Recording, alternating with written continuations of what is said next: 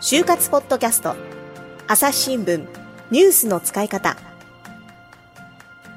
朝日新聞の神田大輔です、えー今回もですね就職活動に役立つ情報満載の就活ポッドキャストをお送りします。お相手はこの方篠原真紀子さんです。こんにちは。朝日新聞社就活キャリアアドバイザーの篠原真紀子です。よろしくお願いします。お願いします。はい、えー今日はですね総合商社一般職に内定した内定者に来てもらいましたそれでは自己紹介をお願いしますそれから内定先複数ある場合は、えー全部教えてください はい、こんにちは。総合商社一般職に内定をいただきました、年谷です。他には外資系のコンサルタントの会社にも内定をいただきました。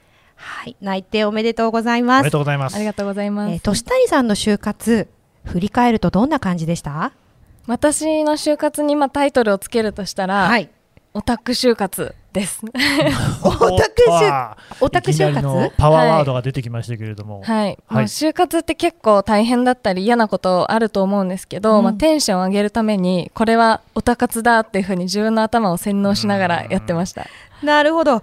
オタ活ですよ。就活はオタ活。はいね、私もですね、この仕事長くやってるんですけど、初めて聞きました。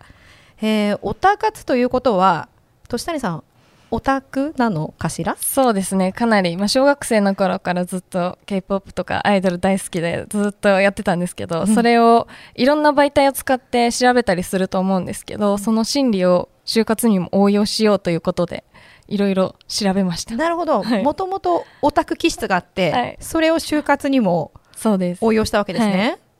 それをまあ友達とかに話したらすごいおかしくなっちゃったんじゃないかとかを言われてまあ 私すごい真面目にやってたんですけど、はい、あ、じゃあ、周りは心配しちゃったけれども、はい本人は至って、もう真剣にオタクとしてやってましたオタクも、就活もオタ活だと。なるほど。いや、私もね、実はあの、こんなところで言っていいのかな。韓流ドラマ大好きで、あの、今、沼にね、あの、ずいぶん長いことハマってるんですよ。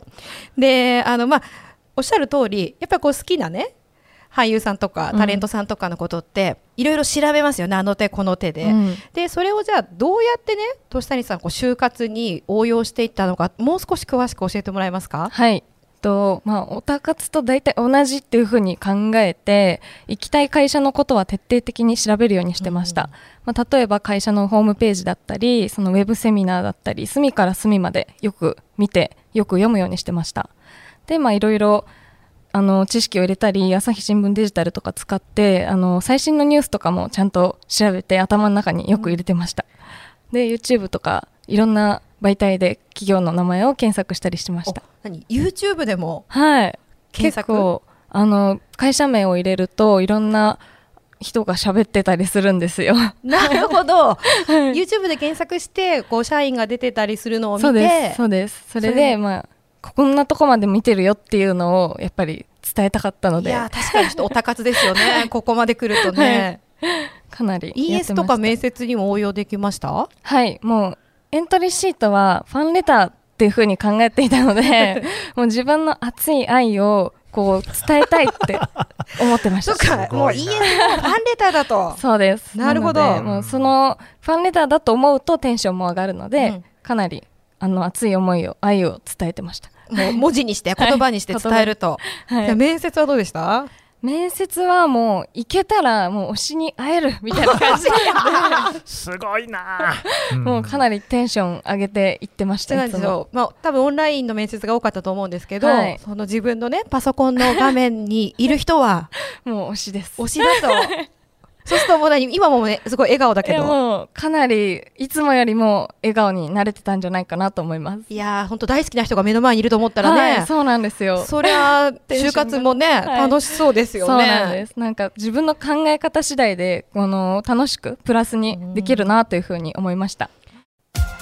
朝日新聞ポッドキャスト朝日新聞ポッドキャストニュースの現場からある種すごい興奮している中で笑顔を見せてると、トランプ氏の呼びかけに応えてですね、ええその祝祭的な雰囲気っていうのが現場にあった。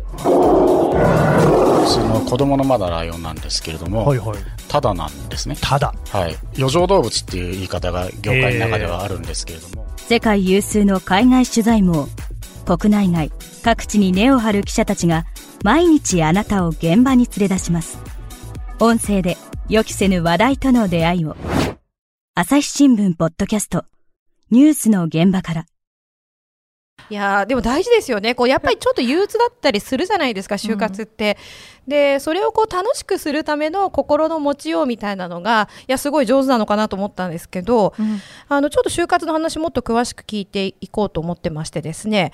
年谷さんあのまた就活中から知ってるんですけど結構幅広くいろんな会社をね、はい。受けてましたよね。はい、もともとは航空会社の総合職に憧れを持っていて航空を軸に就活進めようかなというふうに考えてたんですけどやっぱりコロナの影響でいろいろ中止になったりして、まあ、志望志望業界を広げるっていうことになりました。そうか。最初はこう総合職なんですね。エアラインの総合職に行きたいなと思っていたんだけれども、まあ、コロナの影響もあって志望企業を広げると、はい。とはいえすぐにこう広げられました？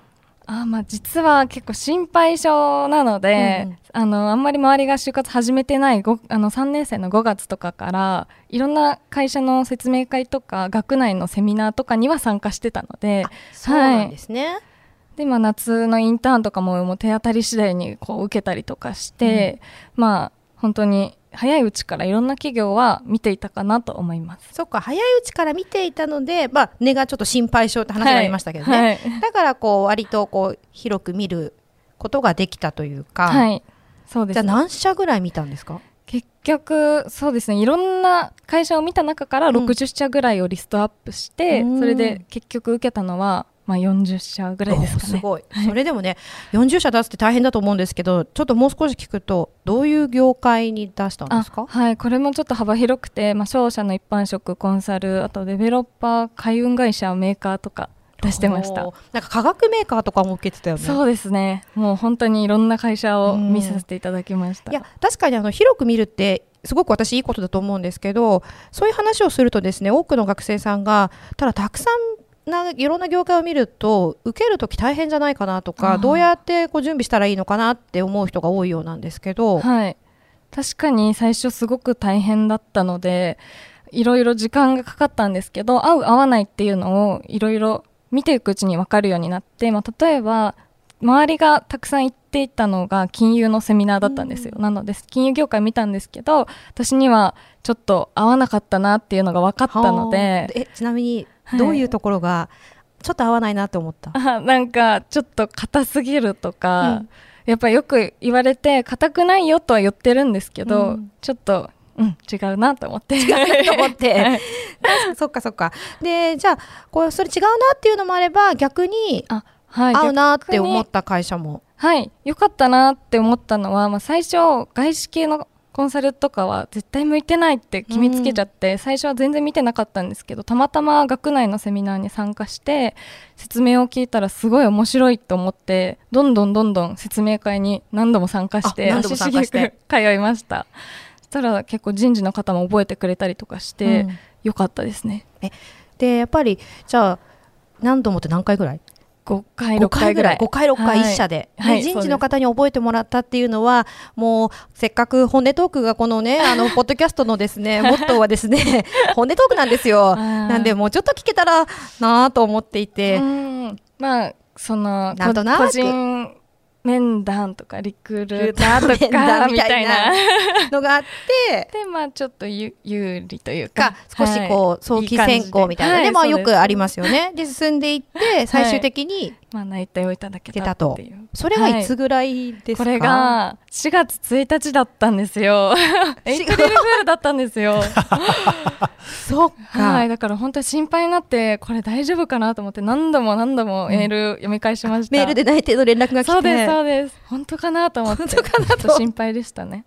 いやでもやっぱりたくさん見てみるって結果自分にとっても良かったって感じですよね。そうですね。たくさん見たことによっていろんな情報が入ってきて取捨選択ができるようになったかなと思います、じゃあその、まあ、それこそエイプリルフールに内定をもらった時どんな気持ちでした、いやもうこれで航空の総合職に集中できるって思ってすごいハッピーになりましたね。そっかそっか。当時は、はい。えーまだその、まあ、コロナの影響が出始めてたけれども、まだ一応採用は中止っていう連絡は来てない状態だったのでもう行くぞっていうやる気満々でしたね。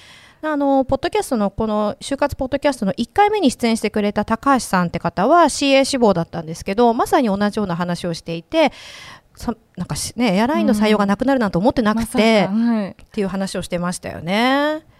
そっか。じゃあ航空にもう行こうと決めてたんですね、そうでその頃は。すねなのでもうコンサルの会社から内定いただいた後はあの志望度があんまり高くない企業の面接は辞退したりとかして、まあもうね2社の専用のノートを作って、なるほど。飛行機のシール貼ったりとか。青いのと赤いのと。そうです青いのと赤いのでもう本当に航空オタク就活をはい。してたわけですね。し。た。はい、ね、この後どうなってしまうのかって感じがしますけれども、そろそろお時間なんでねまた次回たっぷり聞いていきたいと思います。ありがとうございました。ありがとうございます。ありがとうございました。さてあの就活ポッドキャストを聞いてくださっている就活生の皆さんにお得なお知らせがあるということですね篠原さん。はい。えー概要欄にある URL から、うん。朝日新聞デジタルの就活割にご登録いただくと、うん。就活に役立つプレゼントをしたいと思っています。どんなものなんですかはい。ね、。えーまず一つ目がですね、うん。就活の新定番、自己 PR 動画の攻略ポイントということで、えー今ですね、就活がオンラインになってうん、自己 PR 動画という課題を提出する企業が増えてきたんですね。で、そのコツ、突破するコツですとか、カメラ映りを良くするポイントなどなど、うんオンライン面接にも役立つ10個のポイントをまとめました。なるほどね、まあ、3つあるっていうことなんで得点まだ2つあるんですけれどもそねれはあのまた次回告知させていただくということで、はい。皆さんの就活がうまくいくように応援しています。それではまた次回お会いしましょう。この番組へのご意見、ご感想をメールで募集しています。podcast at 朝日 .com podcast アットマーク朝日 .com までメールでお寄せください。ツイッターでも番組情報を随時紹介しています。アットマーク朝日ポッドキャスト朝日新聞ポッドキャストで検索してみてください。